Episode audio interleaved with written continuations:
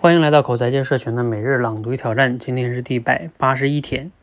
今天的素材啊是连岳老师写的一篇文章，嗯，文章的背景呢是说国外的一个家庭中呢，一个妈妈应该是她在纠结说要不要带着孩子和家庭回到中国，他们好像是在瑞士哈，啊，那有些纠结要不要回来，因为回来有适应性的问题呀等等一系列的问题，然后连岳老连岳老师给他写了这么一篇文章。就讲到哈中国的一些嗯优势，然后他就说到哈，现在中国的孩子是幸运的，他们有最好的未来。嗯，自去年疫情以来呢，得出这个结论就很容易了。中国的防疫啊，展现出了四个核心竞争力：一是科研能力，迅速摸清了疫情，研发了疫苗；二是经济实力，治疗及疫苗均为免费；三是社会动员及组织能力。十四亿人的国家呀，运转如一人。这些竞争力呢，又是建立在中华文明的软实力之上的。中华文明强调，个人的实现必须通过履行责任。天下兴亡，匹夫有责。连皇帝也要遵守天命，以民为本。这些力量呢，一直都在，只是积累到了二零二零年，量变引起了质变，无法隐藏，也无法忽视。具备这四个核心竞争力的大国呢，就只有中国。再加上中国有人类史上最大的十四亿人的统一市场，这个市场啊，没有关税壁垒，没有种宗教种族冲突，语言文字相同，价值认同一致，社会政治稳定。中国未来的机会啊，不可思议。最大最多的机会一定在中国产生。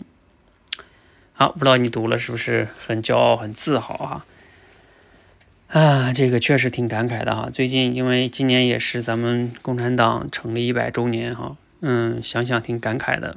最近也有很多的献礼片呐，嗯，比如说像什么《觉醒时代》啊，还有这两天上映的一个叫《大决战》啊，我看了两集。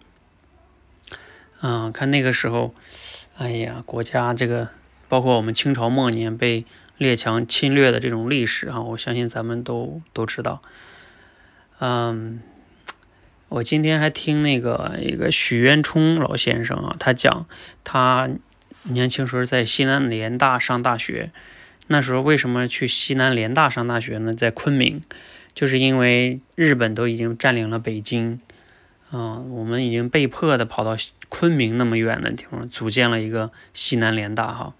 他说他们在那儿上学，天天日本没事儿，每天中午可能都会有飞机过来轰炸哈。他的两个中学的同学，就是当时是在那个飞，就是属于就是读的中国的空军嘛，然后当时就去参军打仗了。他说都都牺牲了，啊，那个时候真的是啊，牺牲了多少人哈，呃，确实在那换换来我们今天的这种。幸福安定的生活，哪怕是疫情，是吧？你看美国那么强大的国家，他们都处理的不是很好，那那我们可以处理的很好。